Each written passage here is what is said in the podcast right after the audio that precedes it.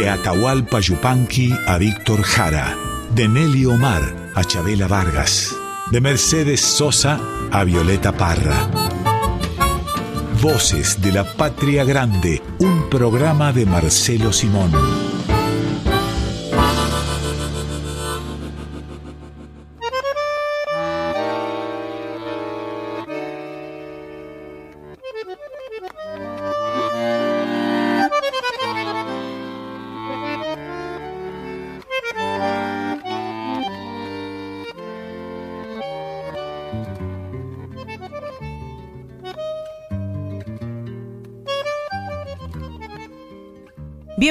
Bienvenidos a Voces de la Patria Grande. Vamos a estar con ustedes hasta la una de la tarde, como cada domingo, y hoy con un programa dedicado a la libertad, Marcelo. ¿Qué te parece la idea?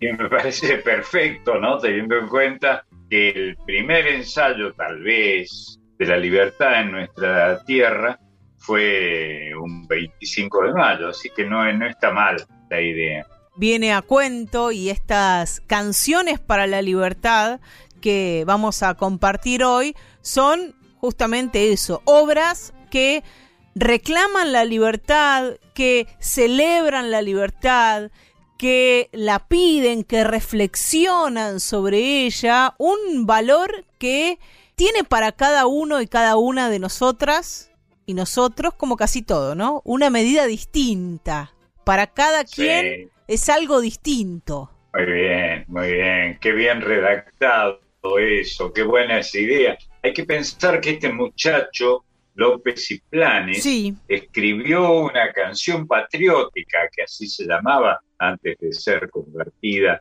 en el himno de todos los argentinos, en el que en segundo verso por ahí nombra tres veces la palabra libertad. Es una ansia imprescindible en eh, la historia de los pueblos, ¿no? La necesidad de ser libres. Y, y acá se expresó por primera vez contundentemente un 25 de mayo, ¿cierto? Era parte de esta revolución tan propia, tan nuestra, tan argentina, que terminó con la independencia, con la con la firma del acta de la independencia unos cuantos años después, un 9 de julio. Sí, seis años después, está bien.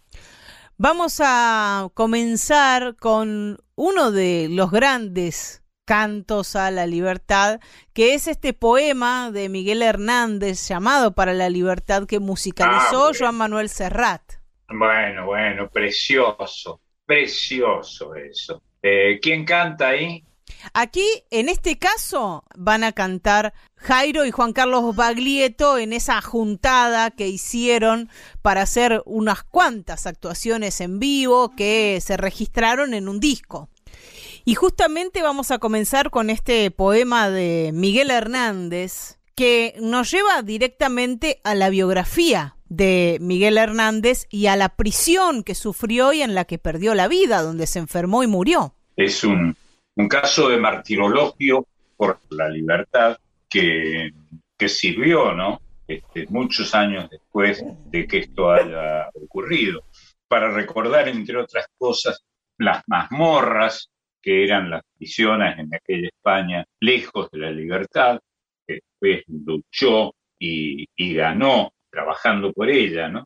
Es buen recuerdo, buen recuerdo nos lleva directamente a la guerra civil española, a los atropellos cometidos durante esa guerra entre hermanos. Una de las guerras más espantosas, como todas las guerras civiles, eh, como todas las guerras, agregaría finalmente, pero la guerra civil española fue realmente muy feroz. Uno de los grandes cronistas que tuvo muchos, incluso algunos poetas y escritores de, Estados Unidos escribieron sobre ella, se refirieron a ello y condenaron esta muerte de hermanos, este espanto, ¿no? Que fue la guerra civil. Uno de ellos fue César Vallée. De España, aparta de mí, este cáliz, escribió uno de los libros más conmovedores sobre, sobre la guerra, ¿no? Y la guerra entre hermanos. Vamos a, escuchar este poema musicalizado por Joan Manuel Serrat en las voces, como decíamos, de Jairo y de Juan Carlos Baglietto. Para la libertad, ese podría ser el título del programa de hoy. Precioso, precioso título. Para la libertad, la libertad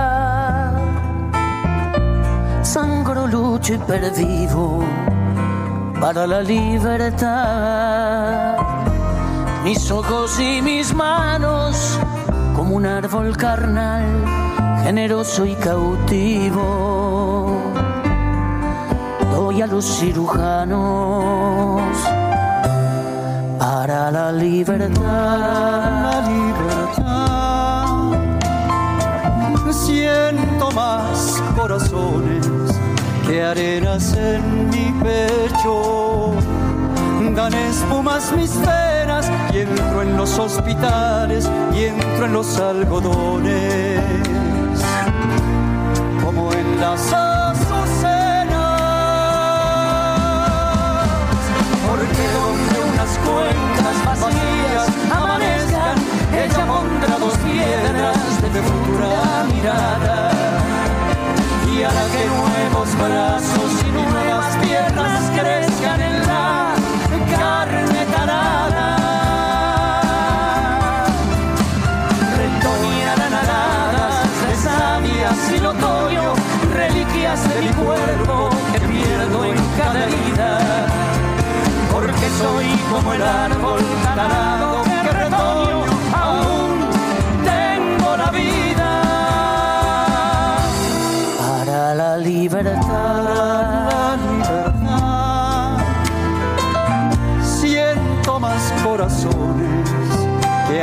en mi pecho. Dan espumas mis venas y entro en los hospitales y entro en los algodones.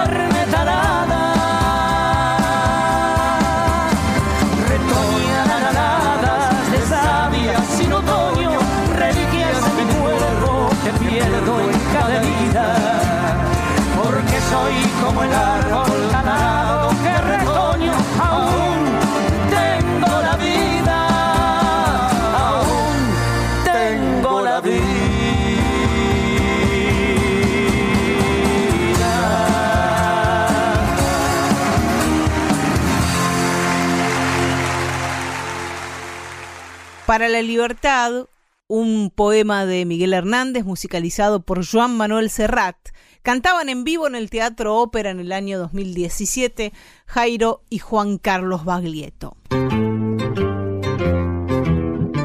Vamos a ir ahora a otro de nuestros países hermanos, a Uruguay, para encontrarnos allí con Eduardo Galeano, alguien que supo pensar tan bien y de una forma tan original las cosas. Tan original, tan, pero tan original, ¿no? Yo creo que fue además de ser un líder de la democracia, fue un escritor con eh, muy, muy personal, con una enorme personalidad puesta al servicio de la poesía. Vamos a escuchar un relato de Hipor Galeano que se llama La Libertad. 1663, orillas del río Paraíba. La Libertad. Hace mucho que se han apagado los ladridos de la jauría y las trompetas de los cazadores de esclavos. El fugitivo atraviesa el pajonal, pajas bravas más altas que él, y corre hacia el río. Se arroja en el pasto, boca abajo, brazos abiertos, piernas abiertas. Escucha voces cómplices de grillos y cigarras y ranitas. No soy una cosa, mi historia no es la historia de las cosas. Besa la tierra, la muerde. He sacado el pie de la trampa, no soy una cosa. pega su cuerpo desnudo a la tierra mojada por el relente y escucha el rumor de las plantitas que atraviesan la tierra ganosas de nacer. Está loco de hambre y por primera vez el hambre le da alegría. Tiene el cuerpo todo atravesado de tajos y no lo siente. Se vuelve hacia el cielo como abrazándolo. La luna se remonta y fulgura y lo golpea, violentos golpes de luz, ramalazos de luz de la luna llena y las estrellas jugosas, y él se alza y busca rumbo. Ahora hacia la selva, ahora hacia los grandes abanicos verdes. ¿Tú también vas a Palmares? pregunta el esclavo fugitivo a la hormiga que le anda por la mano y le pide, guíame. Era Eduardo Galeano con su texto La libertad.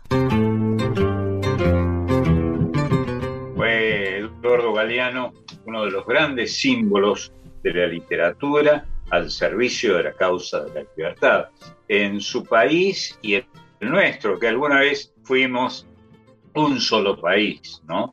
desde el punto de vista de los límites políticos y que siempre nos ayudó a entender la lucha por la libertad. Eh, hay que decirlo en esta fecha patria para las dos naciones.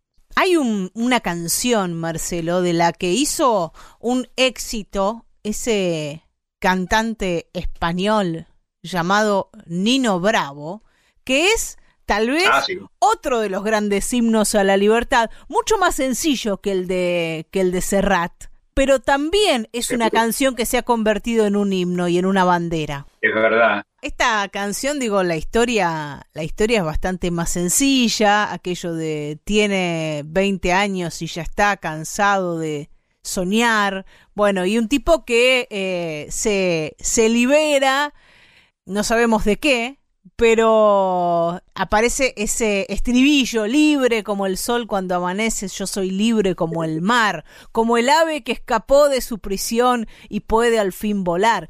Una poesía, una composición, una letra muchísimo más sencilla que aquella que cantaban Jairo y mm, Baglietto, pero que en la voz de Nino Bravo se convirtió en un himno. Sí, es verdad, es verdad. Linda la imagen, ¿eh? Linda, linda. Vamos a, escuchar este libre, este himno, no cantado por Nino Bravo, que es quien lo popularizó, sino por Soledad y Alejandro Lerner, que hacen una versión argentina de este tema.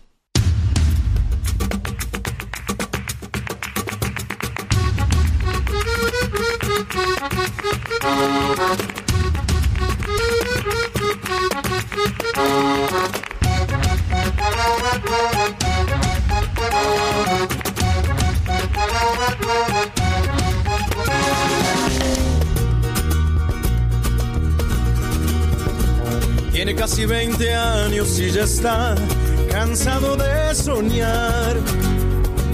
Pero tras la frontera está su hogar, su mundo y su ciudad.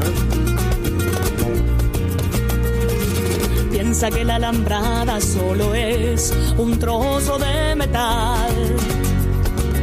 Algo que nunca puede detener sus ansias de volar. leave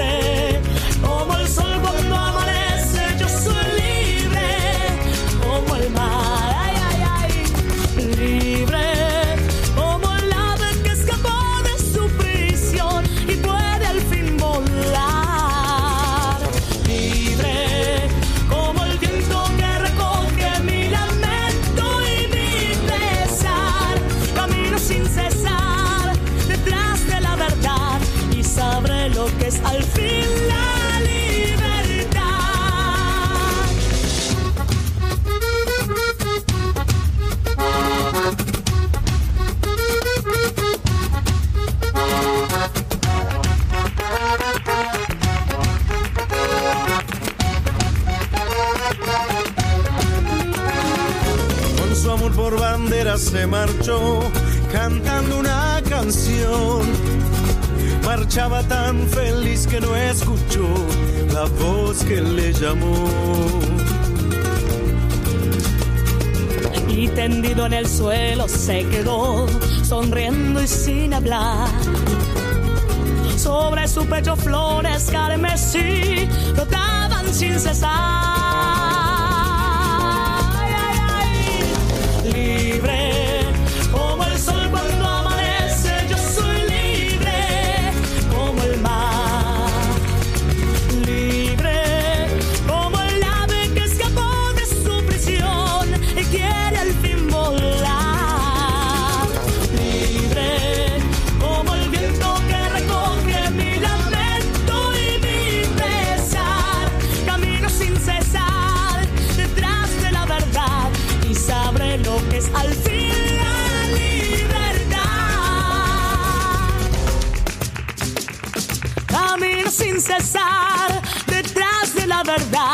y sabré lo que es al fin la libertad.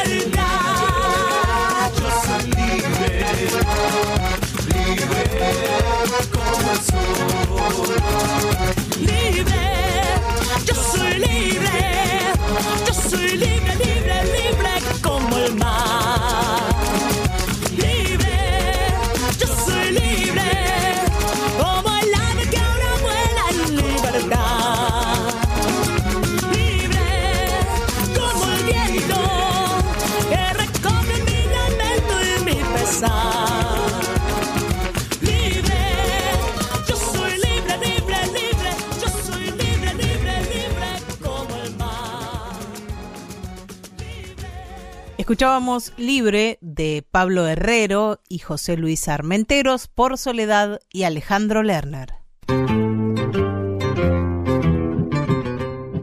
Seguimos en Voces de la Patria Grande en estas canciones para la libertad, para reclamarla, para celebrarla. En este caso, la que va a cantar Tiempo de Libertad de José Barroso es Mercedes Sosa, que es una de las grandes voces de América. Sí, y una de las grandes voces de la libertad. Sí. Este, que curiosamente nació en eh, Tucumán, en el lugar que, que fue contundentemente la mayor expresión política de la Declaración de Independencia Argentina, Tucumán, aquel 9 de julio de 1816.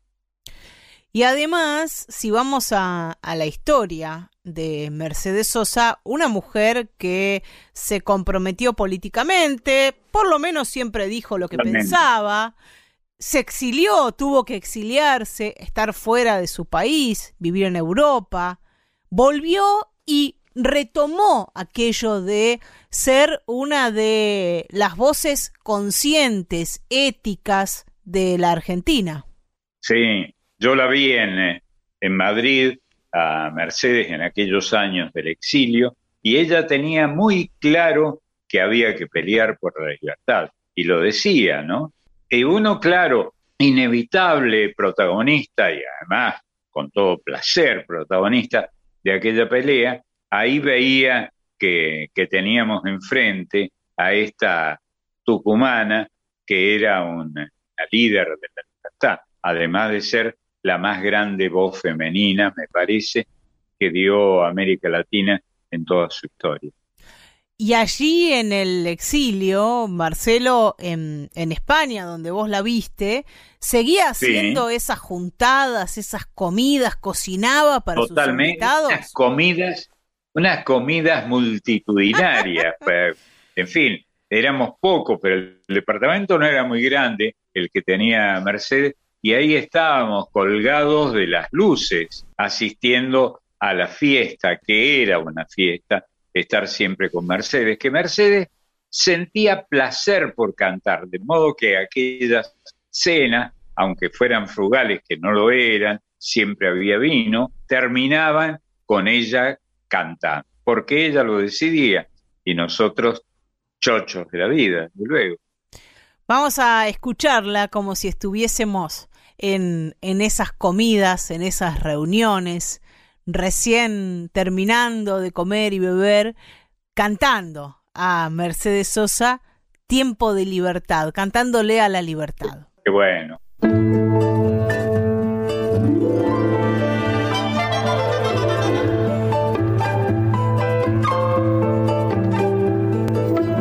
Si un canto que crece canción del sur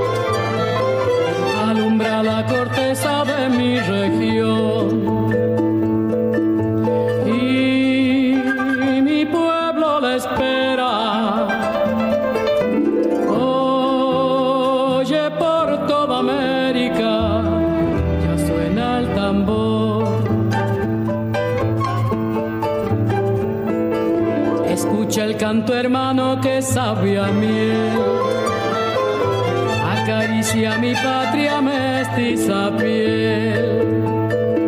Y si el grito se siente,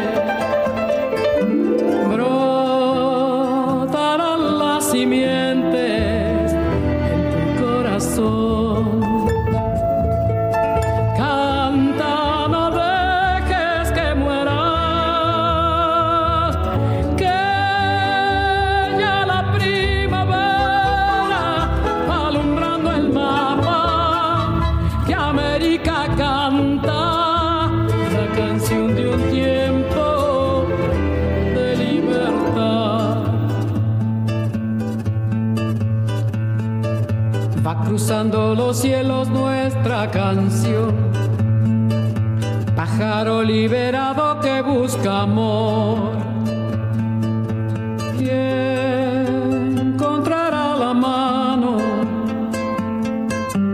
del indio marginado y del labrador?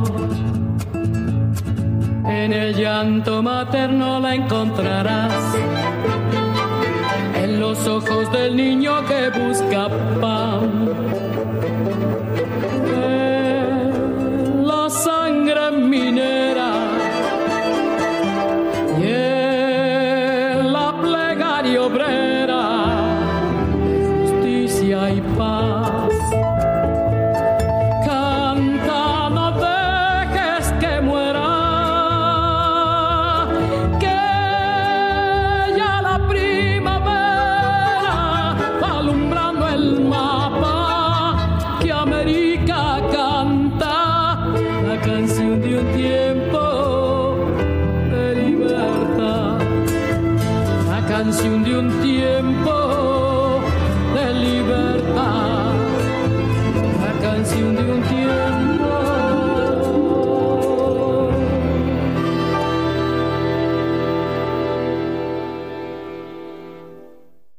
De Libertad de José Barroso por Mercedes Sosa.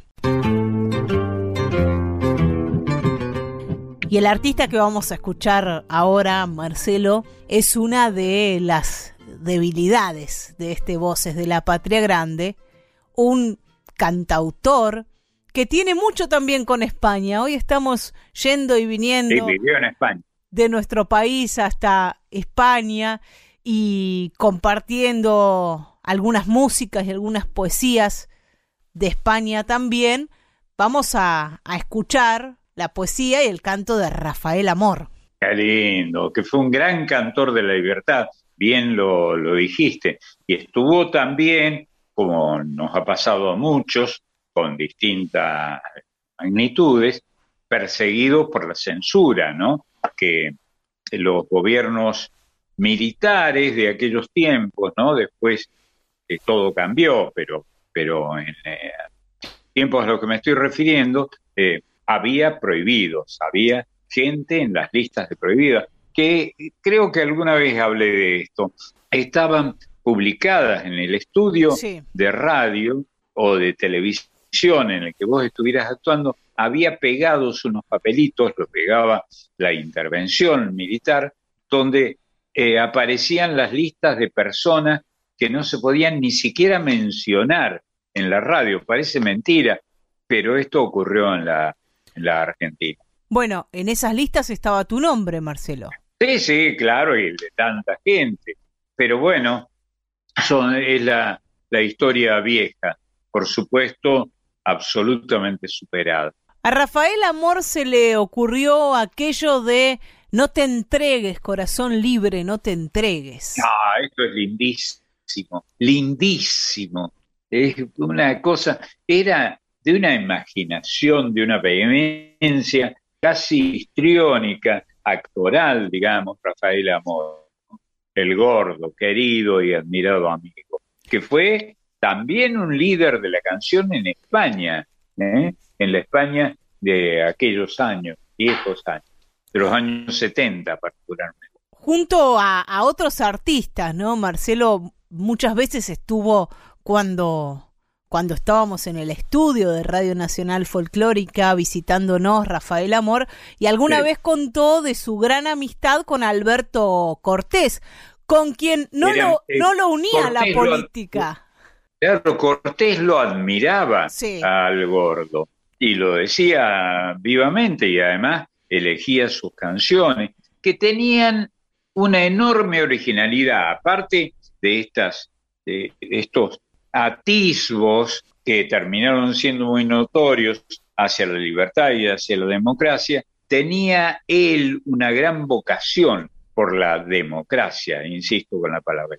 Vamos a, escucharlo a Rafael, que, que, fue también el que compuso aquel éxito de Alberto Cortés, ya que hablábamos de Alberto Cortés, no me llames extranjero. Cortés hizo un ah, éxito de esa canción de Rafael. Una genialidad eso, porque él vivía en España, no podía cantar en nuestra tierra, bueno, había estos regímenes confiscatorios de la palabra, digamos, en, nuestra tierra, y no podía eh, cantar. Así que cantaba en España donde le iba muy bien, pero alguna, alguna vez alguien dijo, seguramente un comentarista de la radio o de la tele, alguien dijo el extranjero, Rafael Amor y él, el gordo, escribió esto. Gordo le decíamos todos, no era era robusto. Escribió esto que acabas de citar, no me llames extranjero. Es extraordinario, extraordinario, ¿no? Extranjero, que es además el título de novelas, este, de alguna novela histórica francesa, porque ser extranjero es una condición a la que te obligan a veces las aduanas. Y él se mandó ese poema extraordinario. No, me llames extranjero. De esas genialidades que se le ocurrían a Rafael Amor y que las cantaba como nadie, vamos a escuchar su corazón libre. Vamos a aprovechar para mandarle un gran abrazo a Pili, su compañera, ah, amiga de Voces de la Patria Grande. Sí, sí, nosotros la queremos sobre todo la queremos y la admiramos muchísimo. Rafael Amor con Mercedes Sosa y el coro Procanto Popular se juntan y hacen este corazón libre.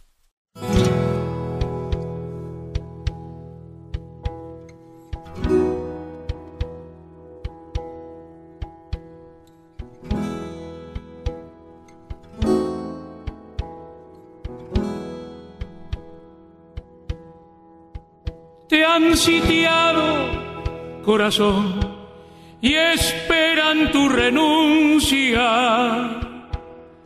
Los únicos vencidos, corazón, son los que no luchan. No te entregues, corazón libre, no te entregues corazón libre, no te entregues.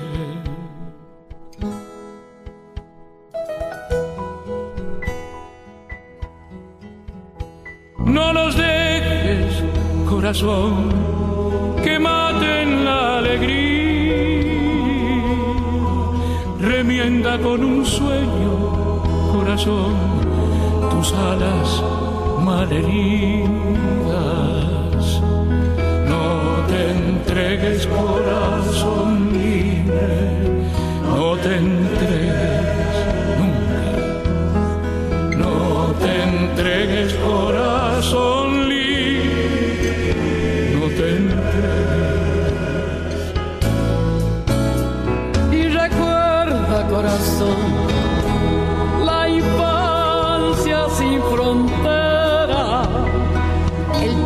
de la vida corazón, carne de primavera.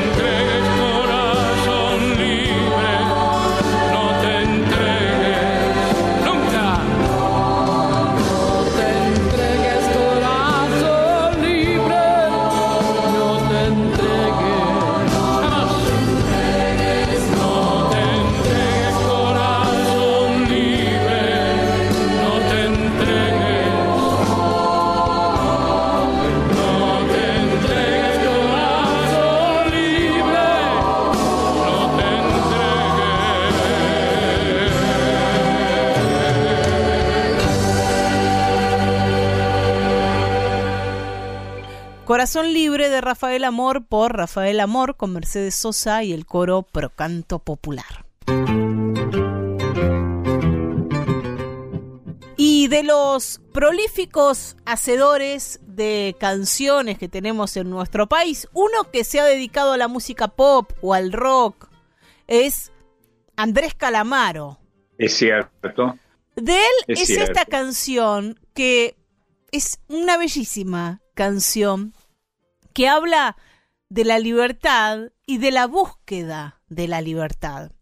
Arranca con esa sentencia, una sentencia dudosa. Creo que todos buscamos lo mismo, no sabemos muy bien qué es ni dónde está.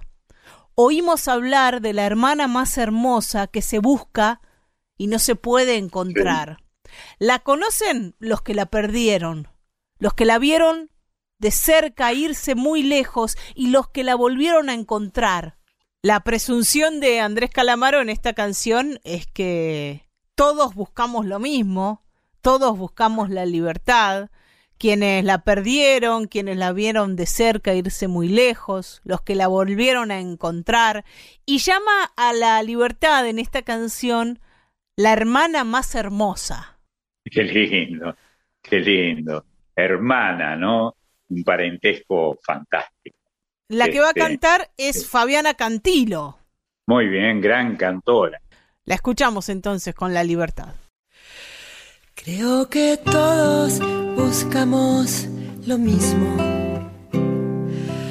No sabemos muy bien qué es ni dónde está.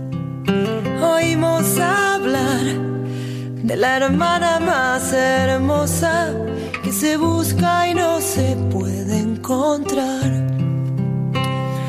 La conocen los que la perdieron los que la vieron de cerca irse muy lejos y los que la volvieron a encontrar la conocen los presos la libertad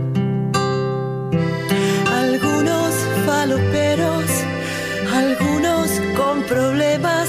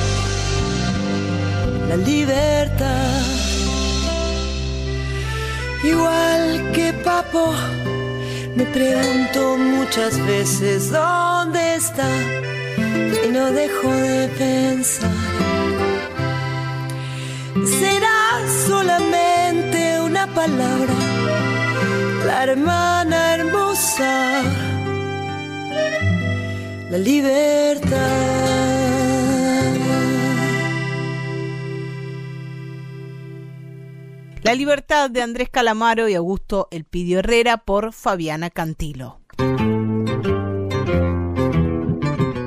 Y ahora esta canción que parece tan sencilla, pero que en su sencillez, como muchas de las cosas que hizo Yupanqui, guarda o esconde o disimula una gran profundidad y es Soy libre de Yupanqui. Claro, hay que recordar que Yupanqui fue un, líder de la democracia. En alguna época eh, sufrió problemas porque él tenía, tuvo en una época eh, cercanías con el comunismo y militaba en ese partido, después se desafilió con una, con una renuncia pública, pero militó en esa corriente ideológica que tuvo muchos problemas para sus seguidores, ¿eh? que desde luego en aquella Argentina de los años 70, por ejemplo, vos decías que eras comunista e inmediatamente cesaba tu carrera si es que la tenías en cualquier actividad. Y este Soy Libre es una baguala, Marcelo. Soy libre, soy bueno y puedo querer. Y puedo querer. Es una baguala que en estas pequeñas frases, en estas pequeñas declaraciones, este, expresa eh, casi en tritonía, como esta baguala, tres notas son los de la, de la baguala. En esto se expresa la necesidad que tienen los hombres y las mujeres del mundo en tener libertad, precisamente. Vamos a escuchar a Atahualpa Yupanqui y este grito sagrado por Baguala.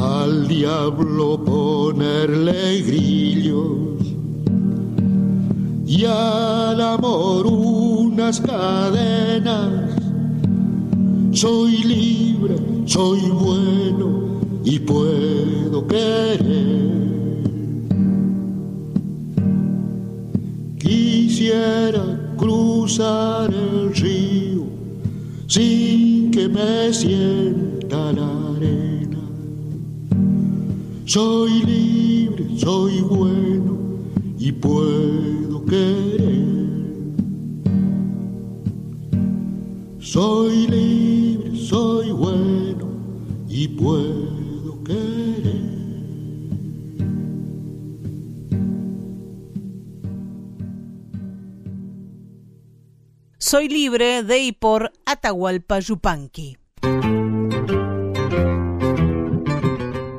Y en este Voces de la Patria Grande, de la Libertad, para la Libertad, vamos a recibir a nuestra compañera que le hace honor a los seres más libres del mundo, que son los niños y las niñas. Marisa Ruibal, ah. bienvenida a Voces de la Patria Grande. Hola Marisa. Hola, ¿cómo les va, queridos amigos? Qué placer estar con ustedes un domingo más. ¿Cómo andan? Bien, escuchándote mejor, Marisa. Bienvenida. muchas gracias, muchas gracias.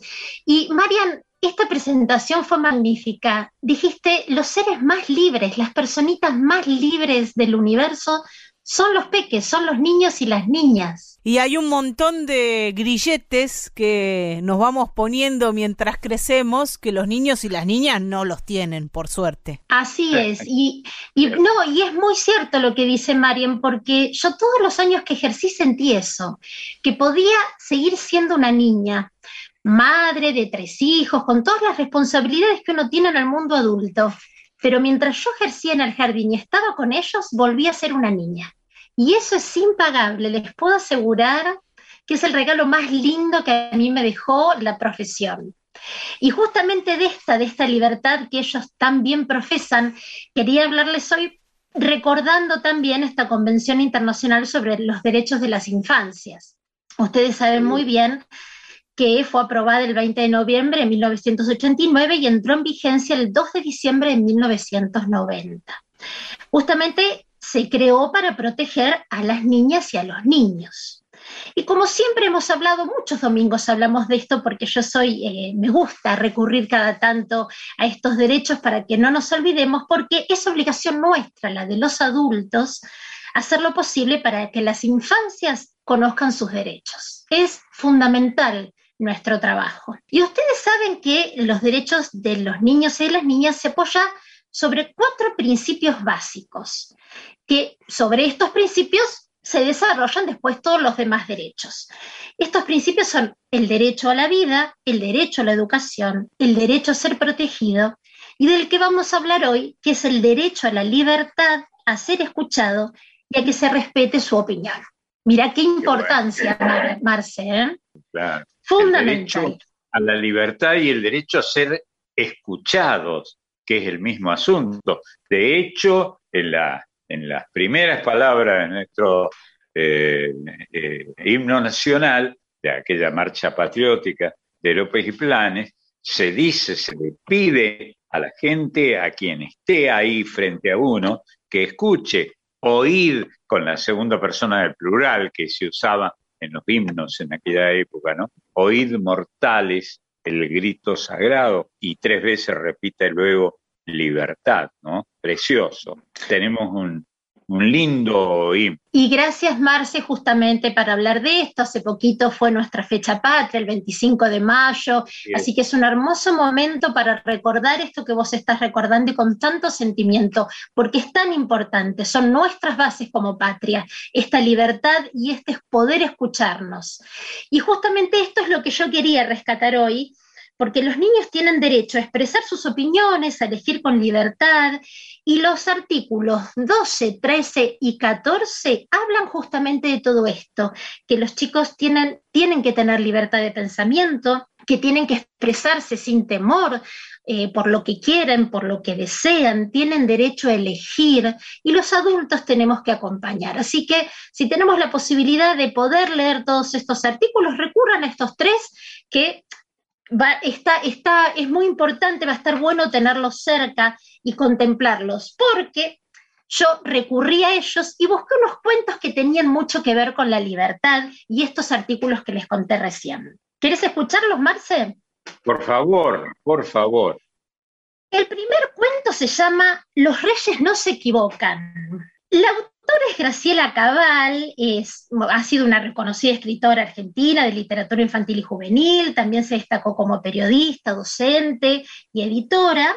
Las ilustraciones son de Sandra Lavandeira, una ilustradora argentina, y este cuento tiene que ver justamente con el artículo 12 de esta Convención Internacional sobre los Derechos de la Infancia en relación a que las opiniones de los chicos son muy importantes. ¿De qué se trata la historia? Julieta es nuestra protagonista. Julieta tenía unas zapatillas predilectas, ella las amaba, eran unas zapatillas rosas con estrellitas que le había regalado su madrina cuando tenía seis años.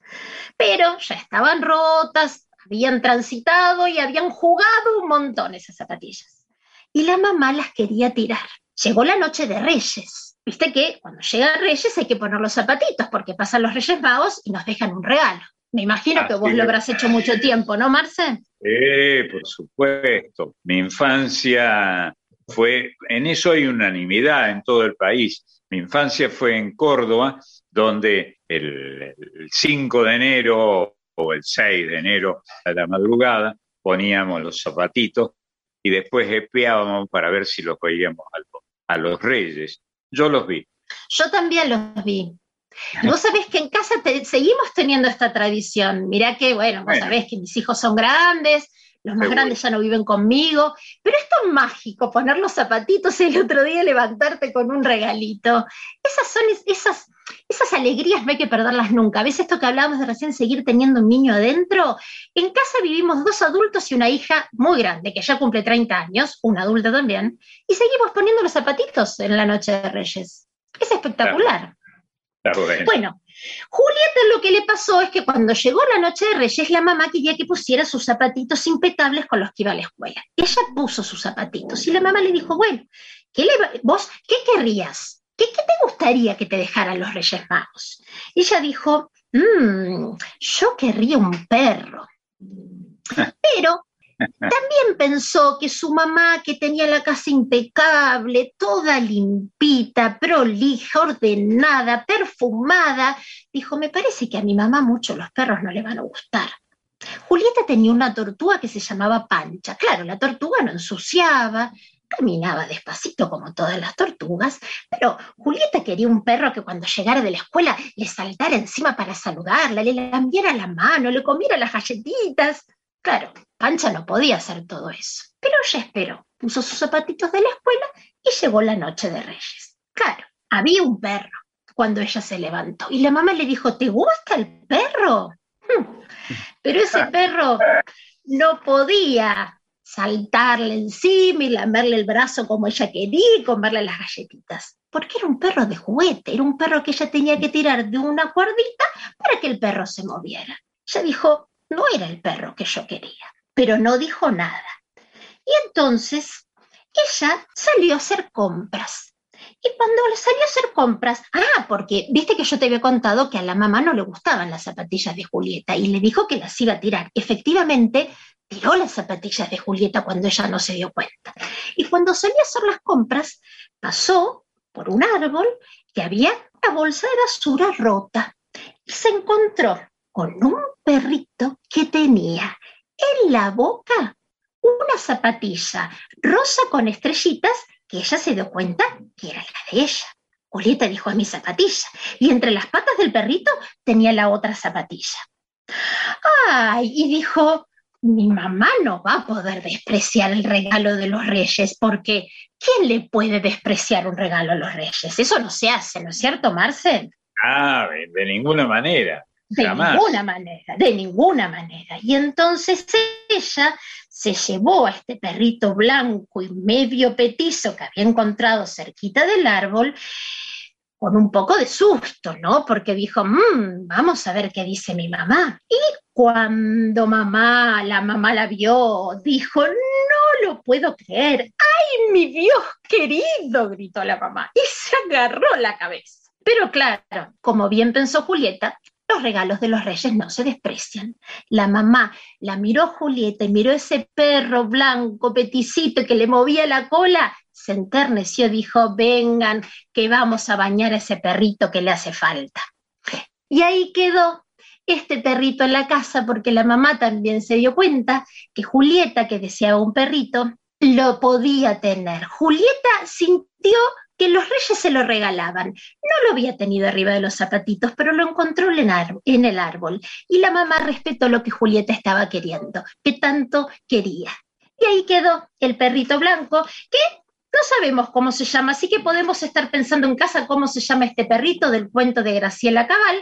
Los reyes no se equivocan. Efectivamente, los reyes no se equivocaron. Le dejaron el perrito que había que dejar. ¿Qué tal? Precioso, precioso. Y antes de irnos a la canción, traje a nuestra admirada María Elena para este cuento, eh, para pensar qué bueno que es crecer en libertad. Porque María Elena escribió un cuento que se llama Historia de una princesa, su papá y el príncipe Kinoto Fukazuka. Estamos hablando de María Elena Walsh, ¿no? Obviamente, de nuestra gran admirada María Elena Walsh, eh, que cada tanto la traemos con canciones, con poemas, con cuentos, siempre está presente con nosotros, siempre está presente en las infancias, siempre está presente en mi familia. y hoy la traje con este cuento que forma parte del libro Cuentopos de Gulubú. Vos sabés que yo tengo dos ediciones acá en mi casa, una es del 2011 que la ilustró justamente eh, Sandra Lavandeira, que recién la nombramos, ah, y la otra edición es del año 1967, Marcé. Ajá, Un año tenía yo. Y esas ilustraciones son de Juan Carlos Caballero. Según las ediciones, por supuesto, van cambiando los ilustradores. Hay una edición de este cuento que recién te nombré, que tiene letra e imprenta mayúscula, que es ideal para los primeros lectores. Y este, esta historia es la historia de una princesa japonesa, de Tsukimuki, que vivía muy aburrida, quietita, porque las normas dictaban para las princesas que no podían hacer nada. Nada de ayudarle a mamá a secar los platos, nada de hacer mandados, nada de bailar con abanico, nada de tomar naranjada con pajita, ni siquiera ir a la escuela, ni sonarse la nariz, nada de nada de nada. Pero claro, Sukimuki estaba muy aburrida porque ella no se sentía libre en ese mundo. Hasta que un día llegó una mariposa volando, la miró y le dijo, qué linda princesa, ¿cómo me gustaría jugar con usted? ¿Y sabes lo que le contestó la princesa? ¿Qué, ¿Qué le contestó? No popo pedopo, porque hablaba en jeringoso la princesa. Entonces, la mariposa le volvió a preguntar, le volvió a decir, ¿cómo me gustaría jugar a las escondidas con vos, bella princesa? No popo pedopo, le volvió a contestar la princesa. Y así siguió hasta que la mariposa le dijo, dale, animate, vení conmigo un ratito a jugar. Y ahí se fue a jugar un rato con la mariposa, que la mariposa resultó ser un príncipe, el príncipe Kinoto Fukazuka, porque el príncipe se había enamorado de la princesa, pero vio que estaba tan quietita, tan aburrida, que no tenía libertad, que dijo, bueno, vamos a ver si ella se anima. Y la princesa se animó, dijo, yo no quiero hacer esto, yo quiero ser libre, quiero poder hacer cosas. El príncipe se había enamorado de ella, lo tuvo que enfrentar al emperador y le dijo que se quería casar y el emperador le dijo, bueno, muy bien, pero primero le tenés que preguntar a la princesa si ella se quiere casar con vos. Y la princesa le dijo que sí, obvio, que se quería casar. Y así se casaron el príncipe Kinoto Fukazuka y la princesa Tsukimuki. Y termina este hermoso cuento diciendo, la princesa dejó de estar quietita y se casó con el príncipe Kinoto Fukazuka. Los dos llegaron al templo en monopatín y luego dieron una fiesta en el jardín, una fiesta que duró 10 días y un enorme chupetín. Y así acaba, como ves, este cuento japonés. ¿Te gustó, Marce, este cuento de vivir en libertad? Lindísimo. Y los nombres que, que encontraron eh, como protagonistas son también lindísimo. Este Quinoto me pareció bárbaro. Maravilloso. La historia de una princesa, su papá y el príncipe Quinoto Fukazuka, de nuestra querida y admirada Mariana Walsh. Muchas gracias. Bueno, por favor, Marce, gracias a vos por permitirme entrar con los niños, con los peques, con las infancias todos los domingos. Y nos vamos con una canción en este domingo que hablamos de elegir libremente y de expresar opiniones, como hizo Julieta, y de vivir libremente, como hizo la princesa Tsukimuki. Nos vamos una, con una canción que se llama Chacarera del Pintor. Ah, bueno. En esta chacarera que es de una banda infantil que se llama Batuqué, integrada por Cintia Guichet, Sashi Ibarra, Mariano Promet, Gustavo Corrado y Matías Corrado. Participa también Bruno Arias, así que vas a ah, escuchar la voz de Bruno, sí, de nuestro querido Bruno Arias, eh, que tanto escuchamos sonar en la folclórica, cantando esta chacarera del pintor que habla de un niño, justamente, que toda la familia le dice lo que tiene que ser. Eh, el tío Serafín le dice que tiene que ser bailarín, la abuela que tiene que ser doctor, eh, la mamá que tiene que ser pescador, el papá que tiene que ser cantor. Pero ¿sabes lo que quiere ser él? ¿Qué? ¿Qué quiere ser? Él quiere ser un gran pintor para ponerle colores al mundo y mucho amor. Así que con esta chacarera del pintor que habla de un niño que quiere elegir libremente lo que quiere ser cuando sea grande, me despido de ustedes hasta el próximo domingo con la chacarera del pintor de por Batuque, acompañándolos también Bruno Arias. Los mando un beso gigante, los quiero muchísimo. Gracias Marisa, un beso mi amor, nosotros también morimos de amor por vos. Ay, qué lindo sos, un abrazo a la distancia. Abrazo, Mari. Marisa Ruibal ha pasado por Voces de la Patria Grande.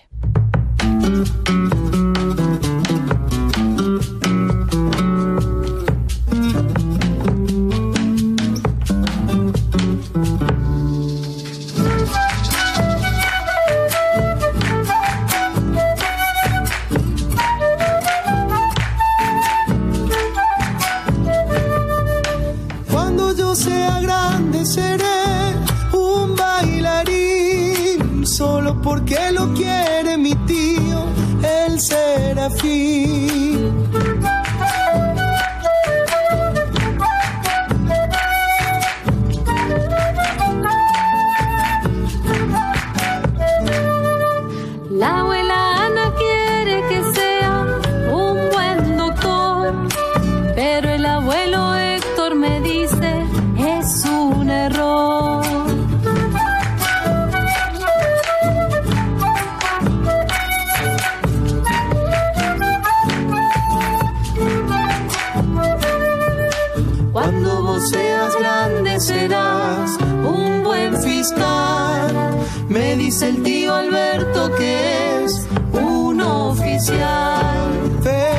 Solo quiero ser un gran pintor para ponerle colores al mundo y mucho amor.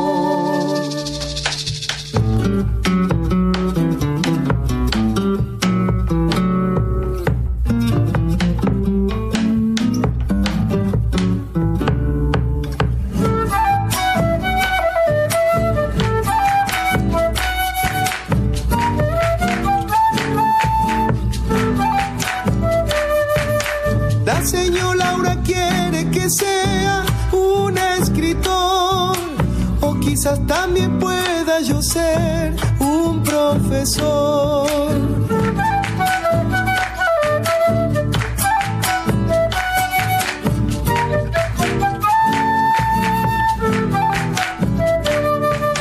El señor del mercado me dijo en mandarín, cuando vos seas grande serás un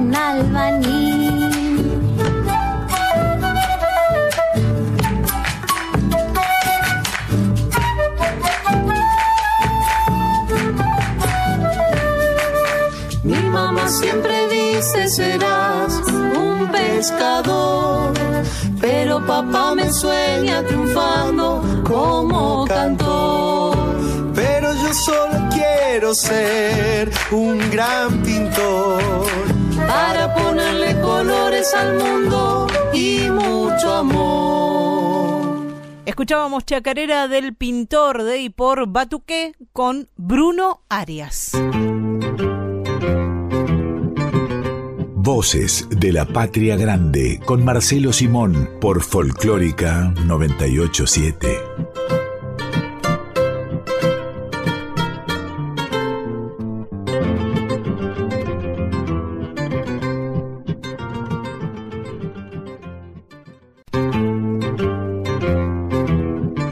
Estás escuchando a Marcelo Simón en Voces de la Patria Grande.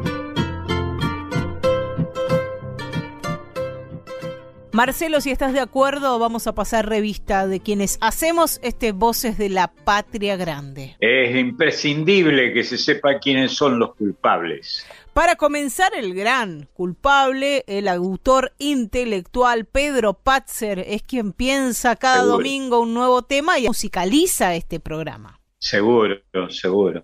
Marisa Ruibal, productora de este espacio y también tiene a su cargo la columna de las infancias. La Colo Merino, que va a venir en un ratito nomás con la columna sobre mujeres y feminismos en la cultura popular y en la música argentina y latinoamericana, folk fatal. Y tenemos además a nuestro indispensable equipo técnico artístico. Por un lado, Diego Rosato, quien edita este programa para que cada domingo llegue a sus casas. Aquí hacemos la salvedad. Este programa se emite grabado porque mientras la situación sanitaria no lo permita, Seguiremos así, sin ir a la radio, grabando desde nuestras casas. Y por eso es Diego Rosato el jugador fundamental que es quien prepara este programa para que sea emitido por Radio Nacional Folclórica. Y después tenemos a nuestro consultor permanente, que es, como ustedes saben, Máximo Vargas, el quiaqueño. Es cierto, es cierto, es cierto. Sí, efectivamente, nació ahí donde comienza la patria, ¿no? Por el norte, en la, benemérita ciudad de La Quiaca, en provincia del Jujuy. Exactamente. Y para celebrarlo a Máximo Vargas y a todos nuestros compañeros y compañeras, ¿qué te parece si escuchamos esta canción bellísima que hicieron juntos Eladia Blasquez y Daniel García? Pero en la voz de Marilina Ross, que se llama Con las alas del alma. Es precioso, como todo lo que escribió Eladia Blasquez, ¿no? Una gran eh, intérprete y autora extraordinaria y bastante especializada en el tango, dicho sea de paso, ¿no? Te, lo digo a vos que sos tanguera. Y era un, ser extraordinariamente buena, eh, el, Eladia, muy amiga de Susana Artinaldi y de otros y otras intérpretes y autoras notables que tienen nuestras canciones muy dedicada al tango y muy dedicada también a la canción. Y dentro de ese género de la canción popular se inscribe este con las alas del alma que vamos a escuchar en la voz de Marilina Ross.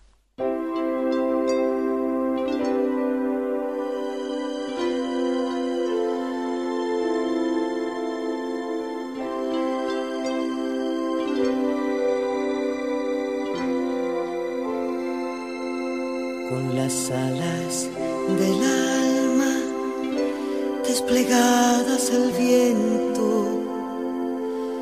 Desentraño la esencia de mi propia existencia sin desfallecimiento. Y me digo que puedo, como en una constante, y me muero de miedo me muero de miedo, pero sigo adelante con las alas del alma desplegadas al viento,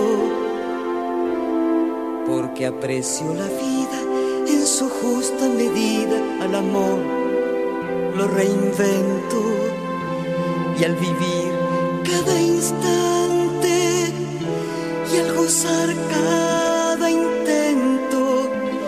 sé que alcanzo lo grande con las alas del alma desplegadas al viento.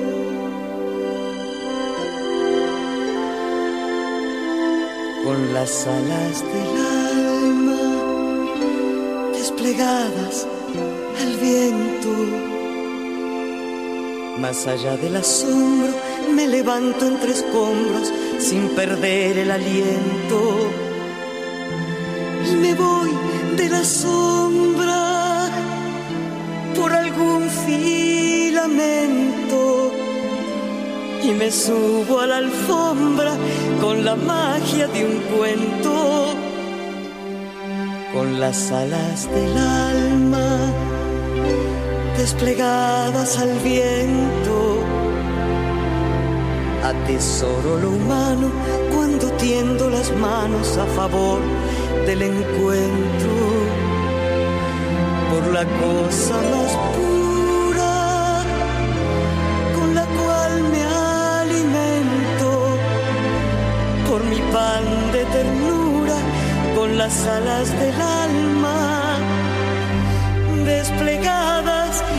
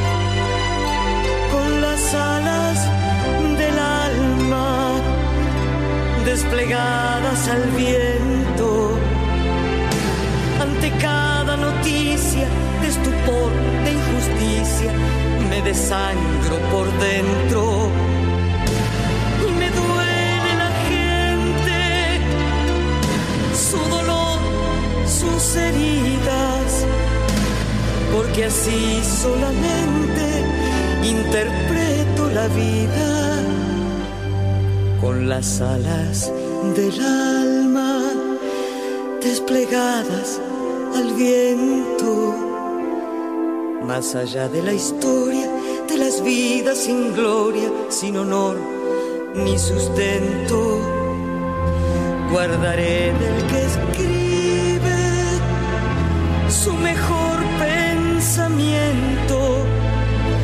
Quiero amar a quien vive con las alas del alma desplegadas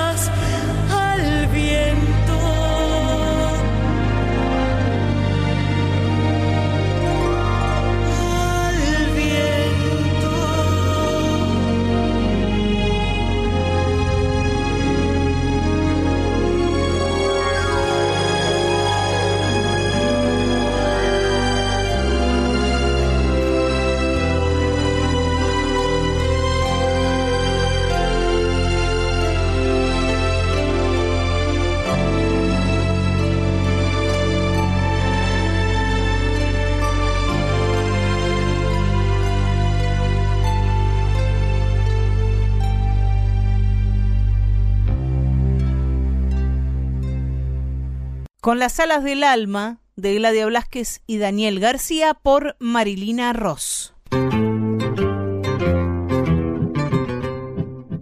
En este domingo para la libertad de canciones dedicadas a la libertad, yo voy a traer a libertad, Marcelo. Bueno, y si mira, si en Mafalda decimos libertad, sabemos que es ese personaje, esa nena chiquitita que era amiga de Mafalda y que era la, la niña politizada, la niña que traía los grandes temas. Claro, y los instaló en épocas en que no se podía hablar mucho de política. Totalmente. En una Argentina que tenía gobiernos dictatoriales, ¿no?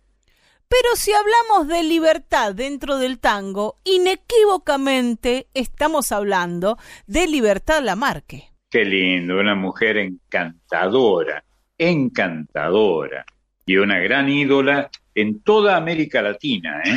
Libertad Lamarque, muy querida. Eso iba a decirte, hablando del tango y hablando de, de la canción latinoamericana, ni que hablar en México, por ejemplo. Sí, sí, ahí era una líder nuestra libertad. Una mujer que tuvo una vida larguísima, Marcelo. Nació en Rosario, en la provincia de Santa Fe, en 1908 y murió en el año 2000. O sea, vivió casi todo el siglo XX. Qué bar. Y desde muy chiquita estuvo en contacto con, con las tablas porque participaba de compañías teatrales anarquistas y simpático. recitaba poemas a su padre, cuentan, mientras él estaba en, en la cárcel por razones políticas. El viejo, anarquista, era un uruguayo llamado Gaudencio Lamarque. Claro, muchos anarquistas hubo en eh, Uruguay. Y su madre era de La Coruña, Josefa Bouzá. Ah, mira. Así se llamaba su madre. Libertad Lamarque comenzó desde muy chiquita a actuar en estas compañías teatrales anarquistas, a cantar, y como los padres vieron que tenía mucho potencial, se vinieron a vivir a Buenos Aires con una carta de recomendación para el dueño del Teatro Nacional. Es cierto, es cierto, que bueno, eh, antes que siga, digamos que una especie de semiplena prueba de la de que eran ácratas o como se les llamaba o anarquistas los padres es el nombre de la Lamarque, libertad. Cuando aparecía alguna libertad, libertad Leblanc, libertad Lamarque, es que el padre o la madre eran anarquistas, casi seguro. Al toque, Francisco Canaro, que no tenía un pelo de sonso, ni, ni tenía mucho pelo tampoco, la descubrió y la unió a su orquesta. Y ahí grabó algunos tangos, Mocosita, El Ciruja, Langosta y Pato. Y luego ella empezó a actuar en el cine, en la radio, en el teatro, una artista completísima Participó en el año 29 del conventillo de la Paloma de Alberto Bacareza con muchísimo, muchísimo éxito. Sí. Mm. Y decidió, luego de dos años de hacer este sainete, como bien vos decías, Marcelo, y más de mil representaciones, decidió dejar de hacer la obra para continuar estrictamente con su carrera como cantante, pero nunca fue estrictamente una cantante porque sabemos que también actuó en el cine, hizo un montón de cosas. Una voz aguda, la de Libertad Lamarque, muy al estilo de la de las mujeres del primer tango, ¿no? Había muchas de estas voces agudas, tal vez no tanto como la de Libertad, pero había muchas voces agudas en el primer tango, aunque después ya pasó con los hombres y las mujeres, ¿no? El, el, estilo, el gusto popular se fue inclinando hacia las voces más graves. Es curioso, estoy recordando ahora, pero tal vez sea una excepción, que una de las modas de formaciones estructuradas musicales eran las orquestas de señoritas, ¿no? Que, que ha tenido la Argentina como grandes protagonistas o como protagonistas eventuales de, incluso alguna vez vi, algún amigo mío estaba ahí, que se hizo en un teatro, en un gran teatro porteño, protagonizada por hombres disfrazados de mujeres. Sí, este, una gran obra teatral. Una gran obra teatral, que era un placer verlo. Yo fui dos veces a verla. Una genialidad de los muchachos de aquel tiempo. Se hizo una, una versión no hace mucho tiempo donde, donde actuaba, por ejemplo, Osmar Núñez. Claro. No hace, no hace muchos años, ahora cuatro o cinco años aproximadamente yo la vi aquí en Buenos Aires porque es una obra bastante clásica y que siempre se, se repone. Se repone. Bueno, el ingenio de nuestros actores ¿no? y actrices en la Argentina. Libertad Lamarque actuó junto a Tita Merelo, por ejemplo, de la primera película sonora Argentina, Tango, de 1933. Qué bárbaro. Digo, también eh, un, buen ejemplo de la militancia en aquellos tiempos, ¿no? Con estas mujeres que fueron protagonistas del gran espectáculo argentino. Vamos a encontrar a, a Libertad Lamarque en casi todos los productos culturales del siglo XX, en todos los productos culturales del siglo XX, digo, en, en estas obras teatrales, desde las más pequeñas de su Rosario natal hasta grandes obras, sainetes u obras de teatro en Buenos Aires, éxito de taquilla, en el cine, más tarde en la televisión, por supuesto que en la radio y en el disco, fue una gran protagonista de la cultura popular argentina. Hay una película, Marcelo, que tiene una anécdota muy jugosa sobre la que se habló un montón y se dijo un montón de cosas, que es la cabalgata del circo. Ahí estaba Eva Duarte. Claro. Evita Duarte. En esa película, donde actuaba, actuó Eva Duarte, película del año 1945, pensemos, se habrá filmado en ese mismo año o un año antes, se estrenó el 30 de mayo de 1945, una película en blanco y negro, por supuesto, dirigida por Eduardo Boneo y Mario Sofici, ya Eva Perón era la mujer de Juan Perón, o Eva Duarte era la mujer de Juan Domingo Perón. Claro. Y hay todo un tema ahí que se teje, eh, que... Sobre la cachetada. Sí, que Libertad Lamarque lo contó en el programa de Mirta Legrand y lo desmintió, por ejemplo, ¿no? Se lo preguntaron muchas veces, pero hay por ahí circulando un video donde cuenta eh, Mirta Legrand, por supuesto, con, con lo que le gusta a ella ver correr sangre simbólicamente, con lo que le gusta el escándalo, aunque se haga la que no, le pregunta Libertad qué es lo que pasó con, con Eva Duarte.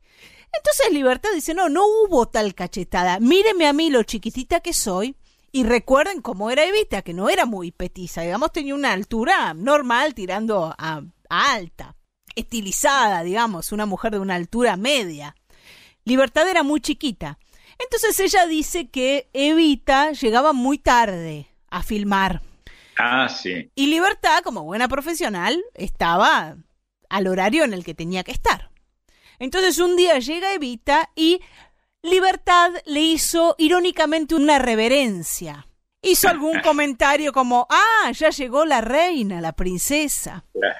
No hubo ninguna cachetada, según ella, pero después también lo que se dijo es que a partir de esa película Libertad Lamarque se fue de la Argentina, como si hubiese estado prohibida, como si el gobierno peronista, el primer gobierno peronista, la hubiese prohibido. Tengo para mí de muy buena fuente, eh, de, me lo contó hace muy poquito Pepo Giviecki, un pianista que acompañó a Libertad Lamarque, que ella misma le dijo, no, no tiene nada que ver.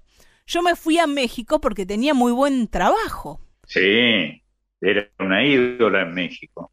Imagínate, Marcelo, que en el año 1947 debuta en el cine con Luis Buñuel en Gran Casino. ¿Qué te parece? Y Qué que, bárbaro. y que trabajó con los directores de cine mexicanos más famosos de la época. Y que se convirtió eh, en México y en España en una artista internacional. Y que además no solo cantaba tango, sino que empezó a cantar, por supuesto, boleros, milongas, rumbas, y que sus discos se publicaron en Cuba, en España, en México, por supuesto en Argentina y en Estados Unidos.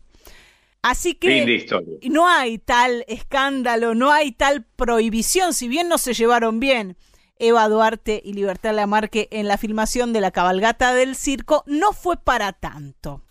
En el año 1972, aquí en la Argentina, participó del film La sonrisa de mamá, con Palito Ortega, con Ah, música sí. de Palito. Ahí estaba Palito Ortega. Sí.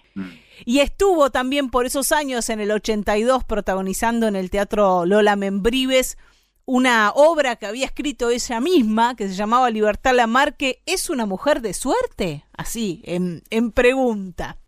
Bueno, vivió hasta, hasta el año 2000, como decía, hasta los 92 años, falleció en México, fue una de las grandes actrices y cantoras, no solo argentinas, sino de toda América Latina. La vamos a escuchar para celebrar a esta libertad tanguera con Besos Brujos, su éxito. Eh, lindo. Déjame, no quiero que me beses, por tu culpa estoy viviendo la tortura de mis penas. Déjame, no quiero que me toques,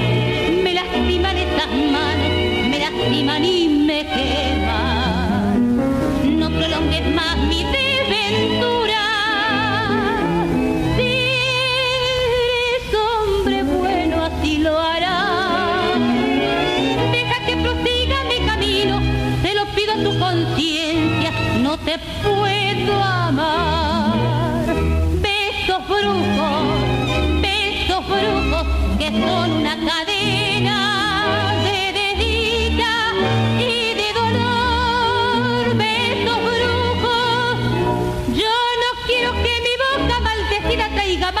más desesperanza en mi alma en mi vida.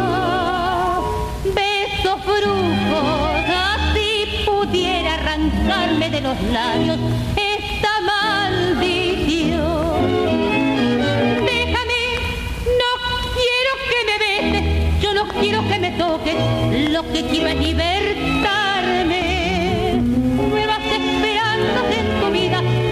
en el dulce olvido, pues tienes que olvidarme. Deja que prosiga mi camino.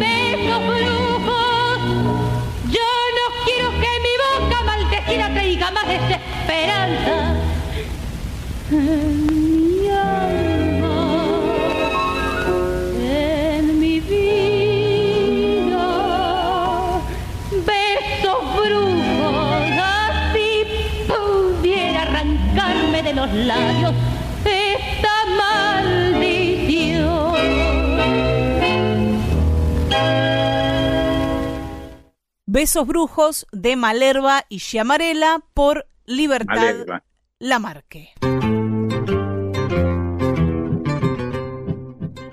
Continuamos, Marcelo, con estas canciones para la libertad y cómo no escuchar a León Gieco y esa belleza que es en el país de la libertad. qué grande. León Gieco es uno de los más grandes carteles que ha dado en el sentido eh, bueno de la palabra cartel, porque también se lo vincula ahora que lo digo, se lo vincula con la droga. Es uno de los más grandes nombres que ha dado la canción en la Argentina y en América. Y que además, Marcelo, es muy notable porque en un comienzo, León Gieco se inspira o toma la moda del cantautor norteamericano al estilo de Bob Dylan. Ah, claro. Bueno, él tenía mucho que ver con la onda esa eh, instaurada por, por Dylan, ¿no? Seguro. Pero fíjate que inspirado en, en algo tan distinto a nosotros como puede ser un cantautor norteamericano, si bien tenemos mucho que ver con artistas como Bob Dylan, digo, artistas que le dan contenido a sus canciones, y no tenemos que ponernos nacionalistas en este punto, digo, tomando esa inspiración, lo que hace con el tiempo León Gieco es generar al cantautor argentino, ¿no? Encarnar al cantautor argentino. Sin duda, sin duda. Bueno, ha sido, es uno de los más talentosos artistas que ha dado la música en nuestra tierra, ¿no? Lo vamos a escuchar con esta canción que no tiene muchísimos años. La recuerdo cuando salió esta, esta canción. Pasa que yo me creo joven, Marcelo. No me digas, por favor, que no lo soy. joven. ya sé que ya sé que no lo soy, que podría ser más joven, pero digo, no es una canción que tenga tantísimos años y ya es un clásico. En el país de la libertad.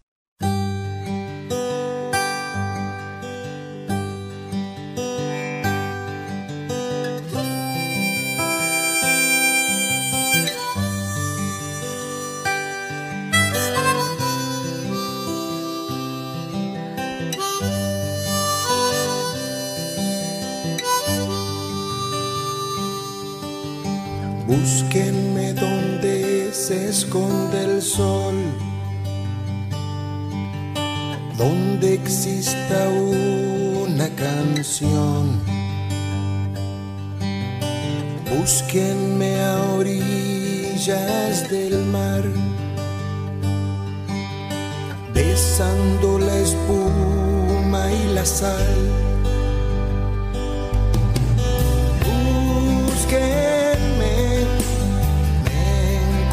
En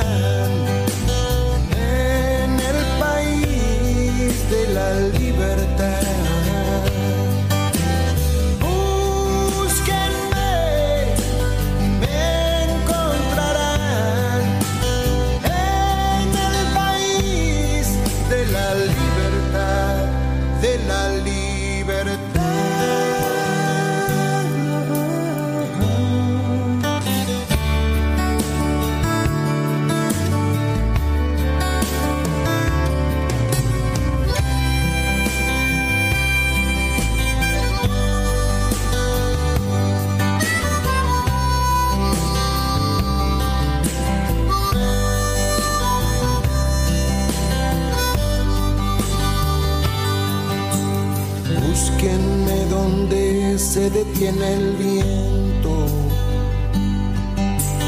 donde haya paz o no existe el tiempo, donde el sol seca las lágrimas.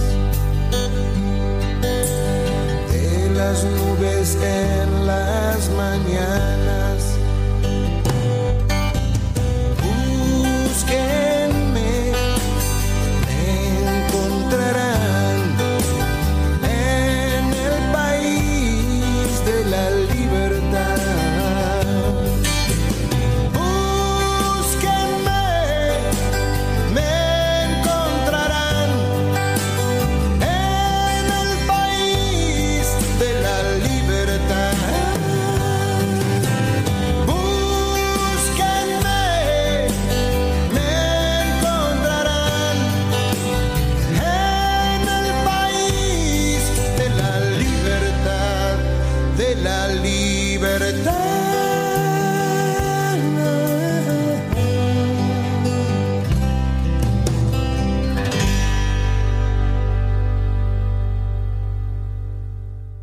En el País de la Libertad de y por León Gieco. Y vamos a ir a, a la obra de mm, un artista de mis pagos, Marcelo, bueno, de muy cerquita, de por ahí, de Bahía Blanca, del puerto de Ingeniero White, en realidad es ah, Abel Pintos, un artista que empezó como intérprete y que hoy por hoy escribe sus propias canciones, genera un nuevo repertorio. Sí, que son muy buenas, dicho sea de paso, ¿no? Y así eh, lo ha entendido la gente, lo ha sentido la gente, lo que llamamos el público. Eh, un gran eh, ídolo, Abel Pinto, que hasta hace poco, no sé si todavía sigue, fue el mejor o el más prolífico vendedor de discos que tuvo la Argentina. Este, un, eh, un gran autor y son buenas las canciones que hace. Es además Abel Pintos un gran lector, Marcelo. Le gusta muchísimo leer y es un devorador de libros. Qué bueno, qué bueno. Sí, se nota, se nota.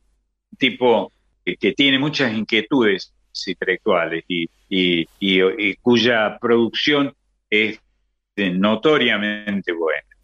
Vamos a escuchar una de sus canciones. Esta canción se llama Libertad.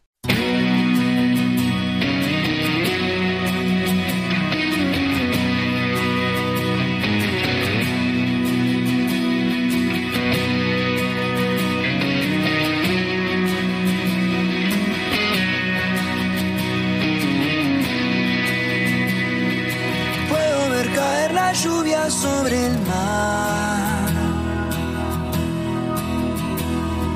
Silenciosa y sin perfume de dolor.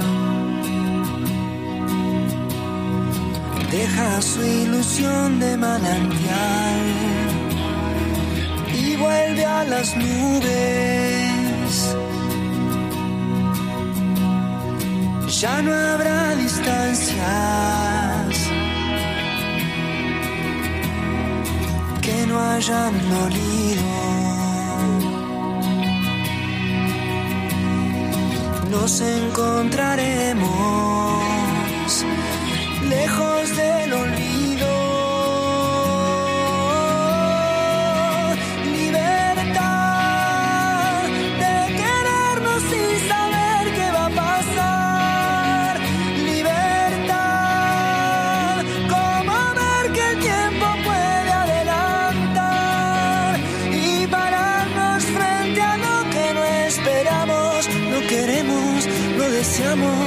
Aceptamos y al final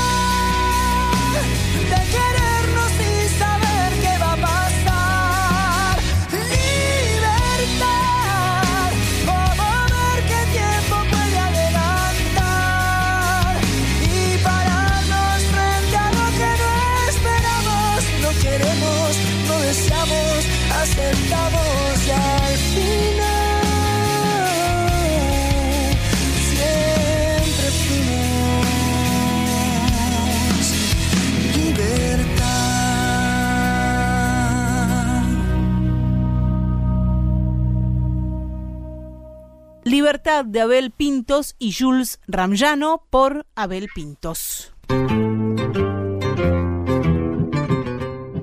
En Voces de la Patria Grande presentamos a nuestra compañera que trae mujeres, feminismos aquí al aire de Voces de la Patria Grande. Este segmento que se llama Folk Fatal y nos lo trae Emiliana, la Colo Merino. ¿Cómo andas, Colo?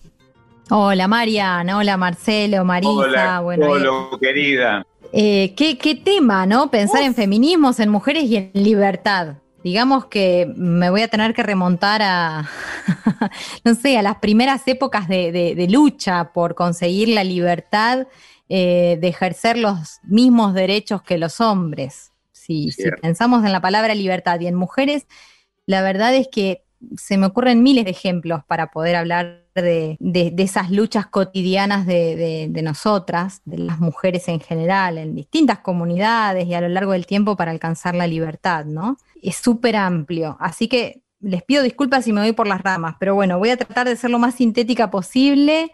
Para eso tomé eh, algo que encontré buscando, buscando, que fue una especie de síntesis o de resumen que hizo la Biblioteca Nacional en una exposición tratando de explicar el feminismo a través de documentación contenida ahí mismo, ¿no? En la biblioteca, con revistas, fotografías, este, documentos que dan cuenta de todas las luchas por alcanzar eh, justamente la libertad de las mujeres. Y bueno, y un poco tomando esta idea es que me fui anotando algunos disparadores. Por ejemplo, la libertad de poder estudiar carreras consideradas carreras de hombres. En el caso de mujeres como Cecilia Grierson, como Elvira Rawson, o como Alicia Moró de Justo, que vos conociste, Marcelo, y entrevistaste. la conocí, la entrevisté, y con ella tuve el honor, solo por escucharla, de,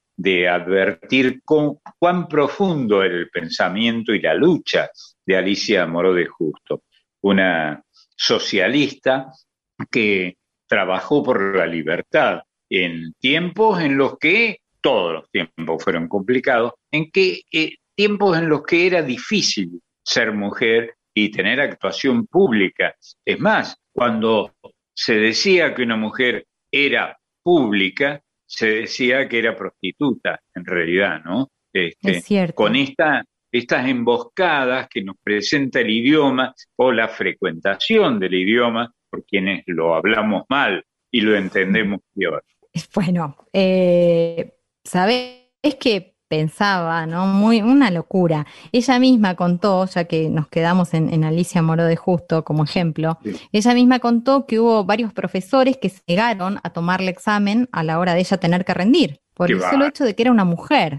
Imagínate si no ha tenido que pelearla esta mujer, ¿no? Esta lucha que ha tenido que dar y bancársela más allá de las adversidades del contexto patriarcal, claramente.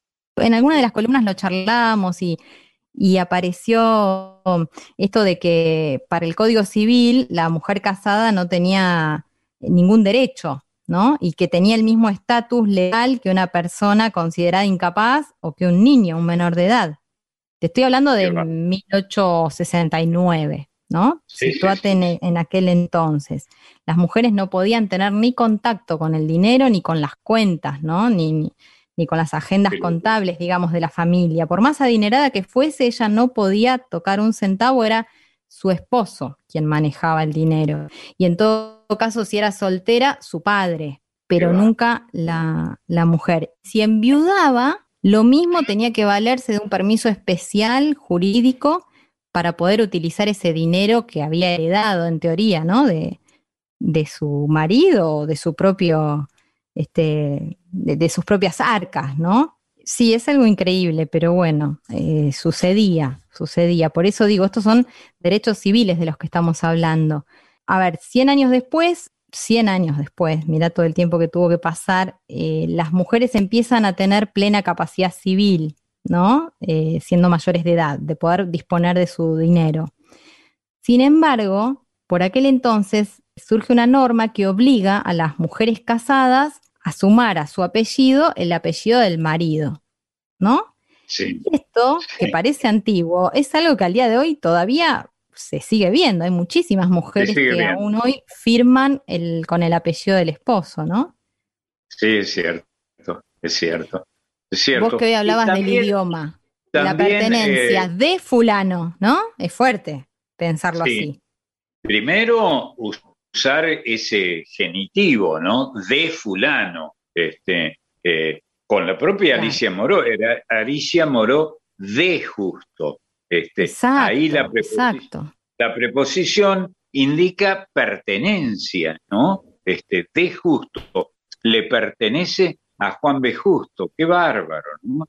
Y recordemos, dicho sea de paso, con toda la admiración que le tenemos, que la propia María Eva Duarte se llamaba de Perón. Bueno, era el hábito. Sí, sí, sí, pero además un hábito que sigue, te diría, casi hasta nuestros días. Bueno, últimamente creo que hubo como una un fuerte cambio de conciencia, una deconstrucción dirigida hacia eso, ¿no? Pero mi, propia madre afirmaba con el apellido mío, de mi papá, hasta, hasta no hace tanto tiempo, quiero decir, es muy contemporáneo esto, ¿no? Eh, imagínate el tiempo que va a pasar, ¿no? Todavía para seguir trabajando sobre, sobre el lenguaje inclusivo, que también tanto nos cuesta. Eh, me pongo como ejemplo directo de eso. Bueno, ¿qué otras libertades aparecen en la lucha? O sea, o sea ¿cuáles son las luchas por las libertades que, las mujeres trabajaron a lo largo del tiempo? El voto, la libertad de poder elegir quién te va a gobernar, nada menos. recuerdo un programa de televisión de hace muchísimos años que estaba dedicado a las mujeres, ¿no? Un programa temático de un ciclo que lo hacía, no me acuerdo dónde, en Calan 7 sería, no me acuerdo y yo señalé lo del voto femenino, ¿no? Como que fue un logro de las mujeres, el voto femenino, y de una mujer en particular, era Evita, y, este, y una de las presentes, que no voy a mencionar, dijo, sí, pero eso, eso lo hizo Eva Perón, así que no, no sirve, ¿entendés? Eso lo dijo al aire esta, Mira. esta panelista. En fin. habría que ir a los archivos para ver de quién se trata, pero bueno, al margen de eso. está bueno lo que señalás, está bueno lo que señalás, porque también habla de otra de las luchas que nosotras mismas como mujeres tenemos que dar, ¿no? Que es la mirada de las otras mujeres sobre nosotras, digamos. Hay, hay un fuerte machismo arraigado en las propias mujeres. Y, lo digo porque, porque es así, porque forma parte de la realidad y, de las luchas que también tenemos que darnos, ¿no? De luchar también contra los estereotipos. Pero muchas mujeres, y creo que vos estás entre ellas, han hecho, han hecho la emancipación femenina, ¿no? Que tanto necesitamos y nos han permitido asomarnos frecuentemente a universos eh, poblados de talento, ¿no? Las mujeres. Bueno, que además son imprescindibles, imprescindibles y la mayoría de los varones las amamos. bueno, más allá de tus toques, eh, caballeriles, si se me permite decir esa palabra. palabra. Volvamos a, a, esto que me interesa resaltar de los estereotipos de las mujeres. A partir de los años 50 más o menos, la mujer empieza a ser tomada, sobre todo por los medios de comunicación masivos, como, como bueno, un objeto de, consumo, una consumidora de objetos para el hogar, es decir, todas las publicidades van dirigidas a la mujer para que consuma desde lavarropas hasta, no sé, planchas modernas, pero también como, como un objeto ella misma, ¿no? Para ser consumido por hombres, quiero decir, mujeres que debían ocuparse de la casa, dejar la casa impecable, pero además estar ellas divinas, divinas según el estereotipo que se vendía, ¿no? Y que aún hoy se sigue vendiendo, porque si vos googleás, hicimos este ejercicio este, con Mika Pollack, una, compañera de la radio, ¿no? Productora de la radio que conocemos, amiga. Bueno, hicimos este, ejemplo de buscar, de googlear, ¿no? Este, mujer y no me acuerdo qué otra palabra básica pusimos. Y, rápidamente aparecían imágenes, primero de chicas espléndidas, divinas, perfectas, ¿no? Perfectas para los estereotipos que nos han sabido vender. Digo, si vos pones mujer, aparecen ese tipo de mujeres, no aparece una mujer común y corriente como cualquiera de nosotras, este, que puede estar trabajando, que puede estar este, en cualquier tipo de actividad. Aparecen generalmente modelos, modelos que terminan ayudando a un consumo determinado, ¿no? Bueno, un poco en contra de estos estereotipos trabajó mucho, por ejemplo, María Elena Walsh a través de sus textos. La más grande. Una genia, una genia. Y, en épocas donde eh, no, no era tan habitual hablar de feminismos, en los medios, digo, ¿no? En las revistas, por ejemplo. Es cierto. Así que bueno, una breve recorrida, no tan breve porque me voy por las ramas cuando charlo con vos, eh, sobre mm, la lucha de las mujeres por conseguir la libertad de acción, te diría, acción sobre los derechos civiles, como dijimos, libertad para actuar sin, sin tener que ceñirnos a determinados estereotipos marcados generalmente por hombres. Después están, están las, las muestras de libertad que, que fueron simbólicas, si querés, como, como aquellas marchas que se veían donde las mujeres se sacaban los corpiños y, y se ah, manifestaban como mujeres liberadas, o, la bikini o la minifalda, que tienen que ver con momentos que resultaron históricos, ¿no? Marchas que han quedado, han quedado imágenes,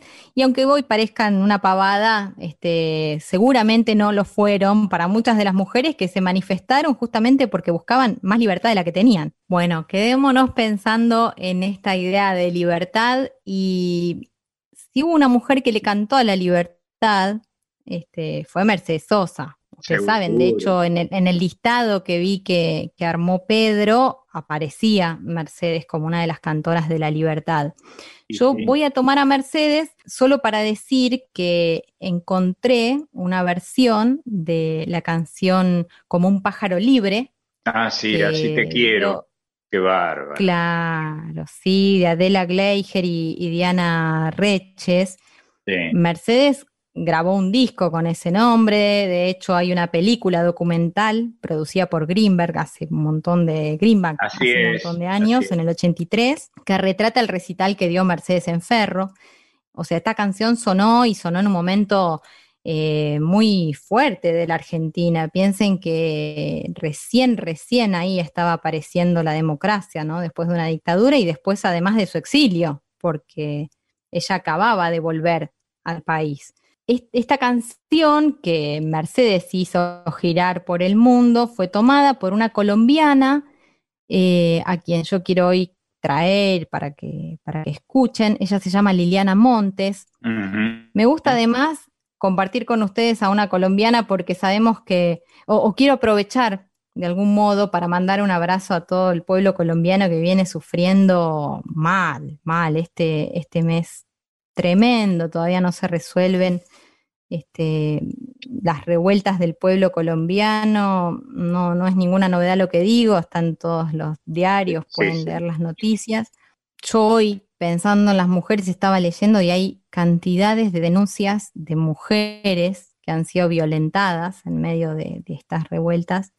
Este, 23 casos de abuso sexual ya denunciados formalmente, mujeres sin contar las desapariciones y todo lo que ya venimos viendo en estos días, ¿no?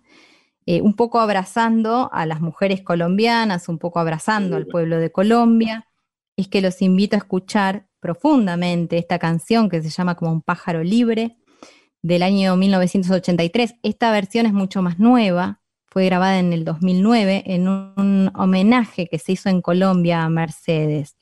Liliana Montes va a cantar. Sí, Con ella los dejo.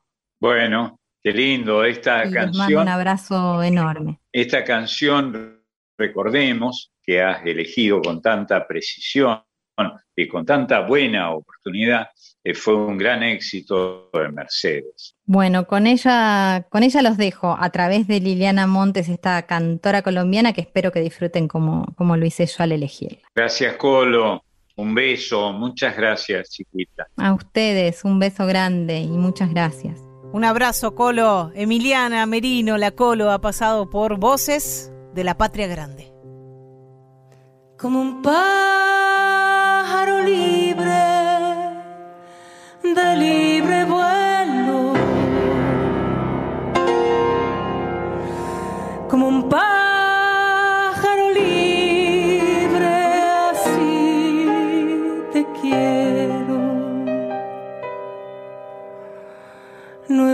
veces tuve creciendo dentro. Y aún sigues creciendo y descubriendo, descubriendo, aprendiendo a ser un hombre.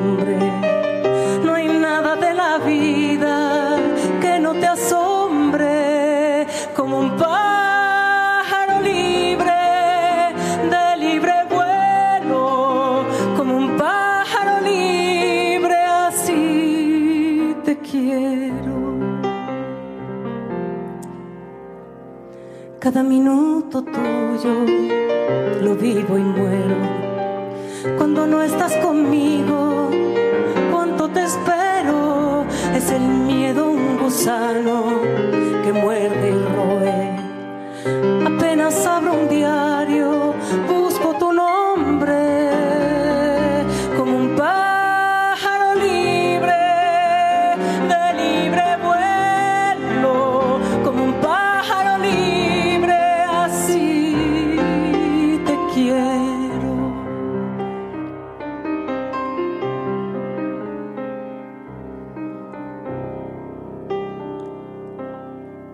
todos los días, pero te digo, no hay que andar por la vida como un mendigo. El mundo está en tus manos, puedes cambiarlo. Cada vez el camino es menos largo,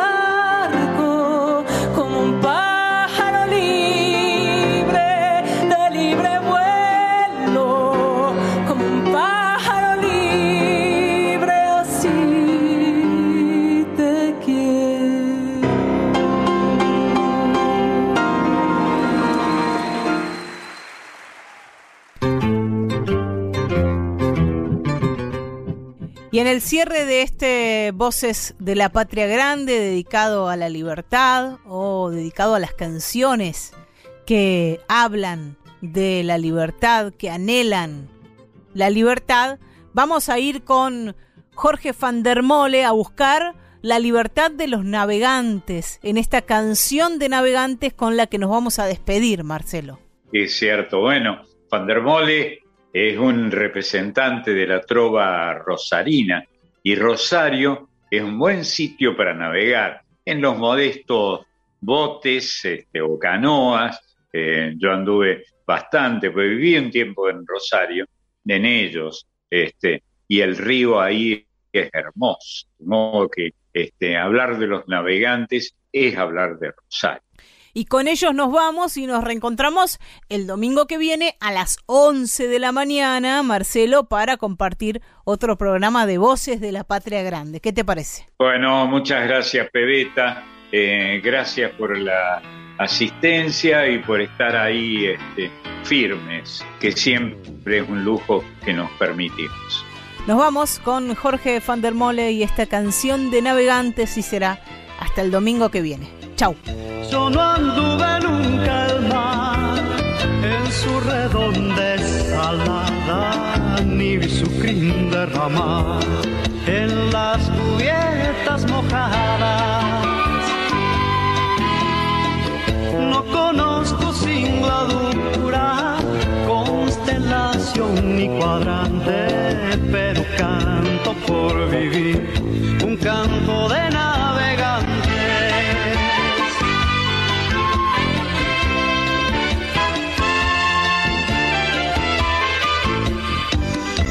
Ay, velero que me llevas desde mi madre al desierto y desgarran tu madera fantasmas de mar abierto.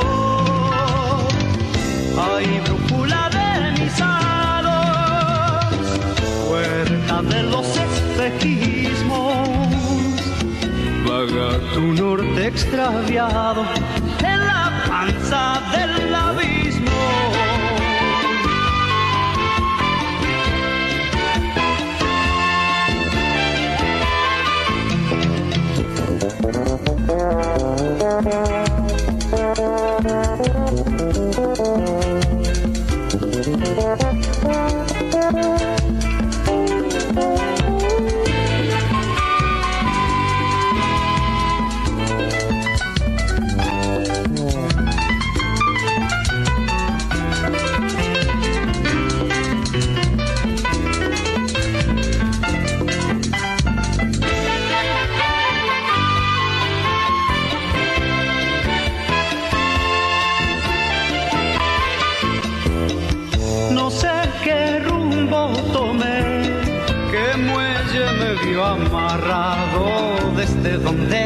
zarpé con vientos desordenados.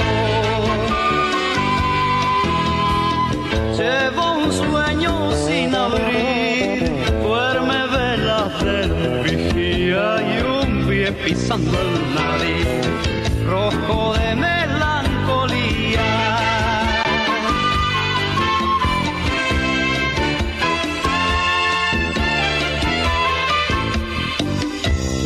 La estela que voy dejando es breve como la aurora. Yo soy el que va pasando y el mar el que me devora. Sé que me espera un remanso en la frontera salina, donde voy a flotar